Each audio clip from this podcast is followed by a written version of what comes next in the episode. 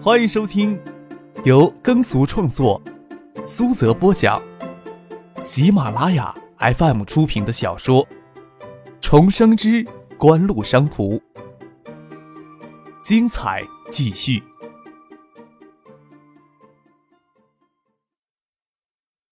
第一百五十五集。根据附近居民提供的线索，市公安局二十四日中午之前就将回北上人的两拨人拘捕归案。大概他们也没有意识到市里会格外的重视此案，有几个人竟然直接回家睡觉去，给市局抓住。很快就公认出同一个直接指使人——文物局下属拆迁公司的经理苏建东。苏建东是文物局局长苏醒龙的远房亲戚。原来是苏醒龙的司机。去年，文物局成立拆迁公司，苏醒龙将初中毕业的苏建东弄到拆迁公司当副经理。三个月的时间没到，又把苏建东扶上经理的位置。在回北商人的两拨人先后给拘捕之后，苏建东投案自首，想将事情揽到他一人身上。大概他以为，无论是文物保护法还是治安管理条例，都无法给他太大的处罚，顶多开除公职、拘留几天。二十四日下午。唐学谦要求市监察局与市财政局审计处封存文物局下属拆迁公司的所有账目进行联合审查，要求苏醒龙到市政府对文物局二十三日派员到现场鉴定石碑无文物价值保护一说说明情况，要求苏醒龙到市政府对文物局二十三日派员到现场鉴定石碑无文物保护价值一事说明情况。到这时，苏醒龙、苏建东才忙慌了阵脚。文物局下属拆迁公司经济问题很简单。拆迁公司成立之后，先后向在省城注册的苏建新高有限公司投资五百万元，而苏建公司注册以来一直未有实质性的经营行业，但在短短一年时间里发生高达四百万元的营业性亏损。包括苏醒龙之妻在内，苏建高新有限公司的股东都是文物局党组织成员家属，他们在一年内支领的公司高达三百六十七万余元。唐学谦也没有想到会查出这么大的问题，此案已经脱离市监察局管辖范围了。唐学谦与周富明先通了一下气儿，周富明也吓了一跳。他现在与赵景荣至少表面上恢复了和气。会悲伤的事情发生之后，赵景荣拜托他让这件事情马虎过去，没有必要追根究底。但是没有想到文物局这么不经查，国家的钱有这么容易就装进自己的口袋吗？按照规矩，要么不查。要么马马虎虎的应付一下，但是查到了这一步，绝没有姑息的可能。周富明也恨苏醒龙太肆无忌惮了，简直就是吃了雄心豹子胆。这要比直接贪污能好多少呀？还将整个文物局党组织都拖了进去。周富明不清楚唐学谦为什么会直接干涉文物局的案子，不过文物局下属的拆迁公司二十三日夜间的行为太过于明目张胆了，真以为还能像金下山时代那样无法无天？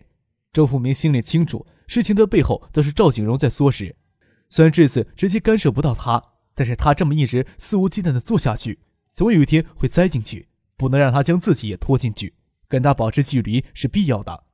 案情清晰明了，周富明先通知陆光义、金国海四人，简单的碰了一下头，就决定由市纪委与检察院联合立案侦查，而苏醒龙此时还在市政府强作镇定的说明情况。但他看到纪委与检察院联合办的人穿着制服走进会议室，给张之行打了一声招呼，直接就走向他，他就坦然地坐到座位上。万勇已经离开海州，赵景荣这次没能保住他。元旦，一中也难得放三天假，天空淅淅沥沥的下着小雨。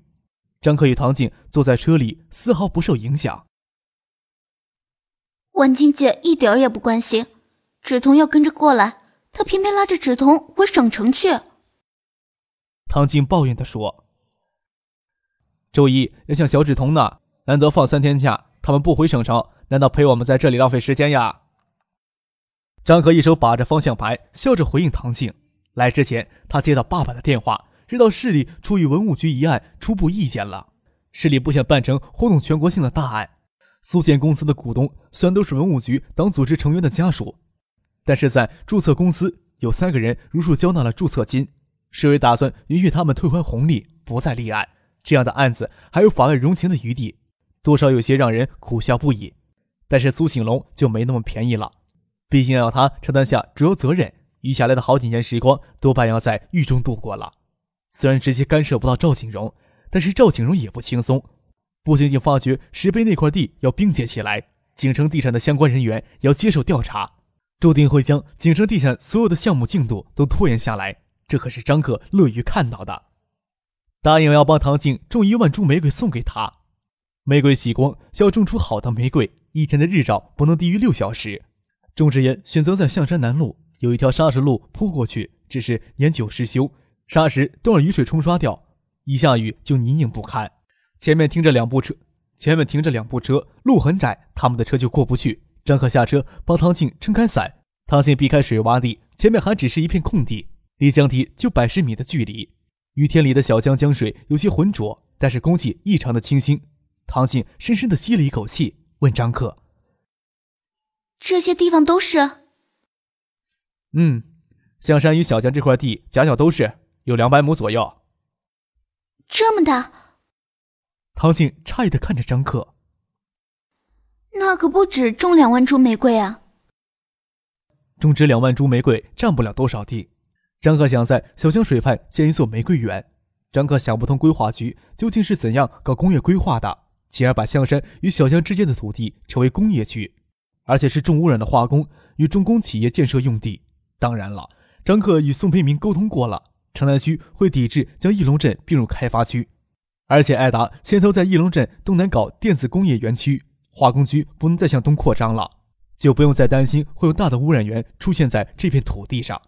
这么好的地方，张克怎么忍心不强插一脚呢？也就缺了两百多亩搞种植园，差不多是象山南路方位最好的一块地，夹山面水，景色最是宜人，最适合打造私人园林。过了几年，等房地产热起来，看宋培明会不会急着直掉脚了。虽然宋培明过几年不会窝在城南区，但他毕竟还要在海州市里发展，看着这么好的一块地，怎么会让他不心疼呢？虽然种植园可以请工人。但是有些事情必须要亲自动手才有意思。张克还专门买了一些关于玫瑰种植方面的书籍，还是很认真的看了起来，多少有些显得不务正业。沙石路有些难走，唐静倒是方便，半个人挂在张克身上，两人往江堤走过去，还没有到江堤，那边已经上来两个穿雨衣的人。你们怎么才过来呀？周游站在江堤上大声的喊：“让你们过来帮忙分苗的嘛。”你们怎么都跑到江边去了？张克拉着唐静爬上江堤，蒋薇刚从江边上上江堤。张克呵呵一笑，看着苏京东手脚并用的爬上来。哎，这真是一块好地方，让人看了啊都忍不住想全部占下来呀！苏京东喘着气说：“你们呀，应该好好锻炼身体了，就拿劳动当锻炼身体吧。以后苗圃的事情都分给你们来做啊。”张克笑着说，转脸看着江堤内侧，烟雨蒙蒙，问苏京东：“你说说看，艾达几年的时间能将这片土地全都占下来呀？”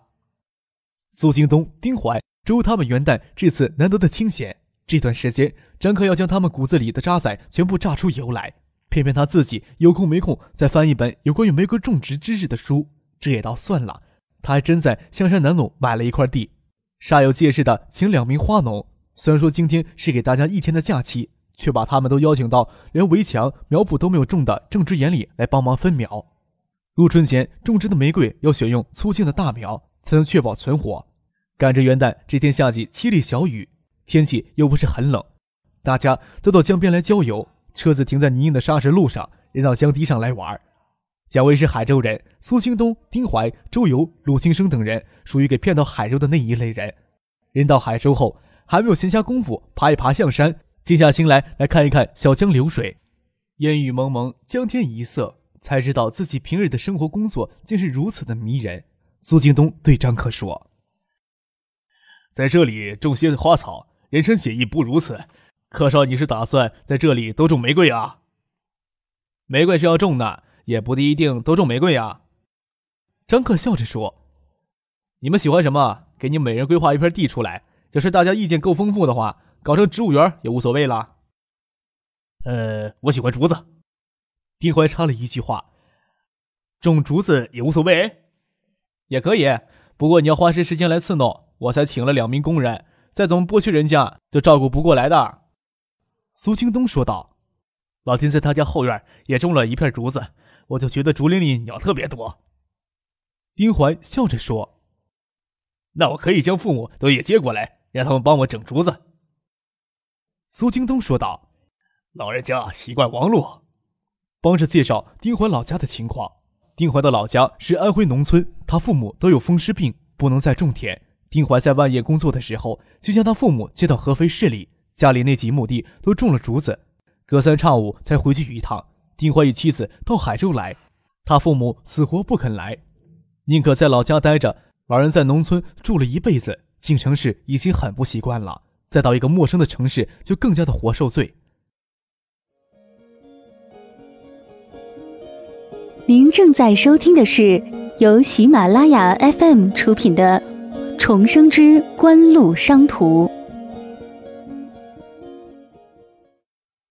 张克对丁怀说：“那也行，就规划个地给你整竹园子。”象山坐落在小江东畔，象山北坡平缓，南崖却像给天空巨斧劈开一样，陡然陡立，从山顶到山脚形成一个近乎直角的大石崖。象山森林公园指的是象山之巅与北坡相连的那几千亩的林地。站在山巅望江，气势壮美，却很少有人到山南的平地去。要是山南不是一座大石崖，而是跟北坡一样平缓的地势，象山山南的山脚大概会进到江水里。山南与小江之间留下一块锐角形的地块，一直到爱达电子的老厂。小江往南折了一下，地形才陡然开阔。爱达电子老厂往北，一直到象山脚下。也就一两个村子的大小，这片土地用来做什么都不大合适。建工厂太暴殄天物了，开发房地产倒是合适，只是这么好的地方落入私人之手，未免有些自私。最合适不过的是建造一座大型的植物园。张克此时还无法腾出手来将这片土地都拿下来，心里却有这样的奢望，暂时只能圈上两百亩的地方，搞个种植园，聊以慰藉。聊起这个话题，大家都很有兴致。因为大家即使住在城市里，也都愿意在自己阳台、露台转角等地方摆些盆栽，装点房间，似乎要跟自然拉近些距离。张可答应分出些地方来，大家都争着揽下来。两百亩的地方还不够他们分的，当然要真正动手之前，还要把前面的这条路给修起来。大家你一言我一语，提了很多意见，张可都一一记下来。毕竟这些人里，除了西荣、西雨两丫头，就属他最空闲。蒋薇问张克。赵锦荣在北关给自己搞了一座园子，你怎么不学他，也建个私人园林？怎么舍得将这地方拿出来给大家用？这地方天长地久，即使不投入什么，风景也是极佳的，只是少有人开发罢了。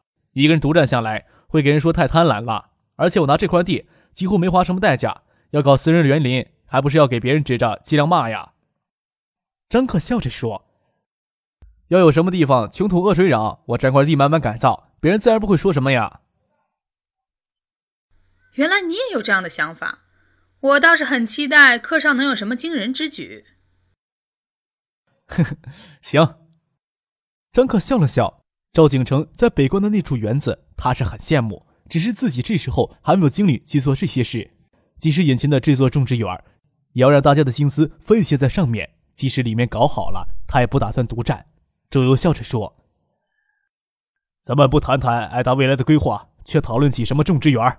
大家都够不务正业的了。”张克指着苏京东说：“我一早过来就问他这个问题了，他现在还没有回答我呢。”张克一早问苏京东：“艾达谨言能让这里全都占下来之类的话是有用意的。”艾达电子元器件分公司的新车间与电子工艺园的组装新厂，在过去半个月里相继正式启用了。大批的工人经过两三个月的时间培训，都能独立上岗了。爱达电子的产能瓶颈终于突破过去。在过去的半年时间里，爱达电子生产十万台影碟机，而从九六年的第一个月起，爱达电子将每个月至少生产十万台的影碟机，也是正式推出 TI 解码版的新款影碟机。现在，许多零部件配套厂家、模具厂家都选择在电子工业园里直接建厂，专门供给爱达电子所需。等电子工业园形成规模。差不多能将翼龙镇东半片的地盘都给占过去。今天晚上，中央电视台将首次播放艾达的五秒标王广告，也是新闻联播之后的第一条广告。也不需要登这条广告了。国内媒体对标王概念的集体炒作，已经让爱达电子家喻户晓了。十二月，爱达电子的市场不得不控制发货的节奏来维持市场，不然四万台的机子会早早卖空的。财务粗略的统计了一下，爱达电子在九五年这一年的时间里进行这么大力度的工厂投资以及这么大力度的市场宣传，竟也有近千万的盈余。张可心情大好，所以难得才批准大家元旦这天放假轻松一下。影碟机的市场售价依旧维持在两千二百元以上的高价。飞利浦的上海工厂已经开足产能。根据早先拟定的协议，飞利浦新增加的产能将全部供给爱达电子。对于一心想建立自己品牌的影碟机组装厂商，只能眼巴巴地等着飞利浦上海工厂二期工程建设完成。在飞利浦上海工程二期索尼的机芯工厂投产之前，影碟机的市场售价不可能下调。也就是说，爱达电子能享受好几个月的整机暴利。张克现在没有了捞一把就走的心思。自然要给爱达电子的前程远景好好的规划一下。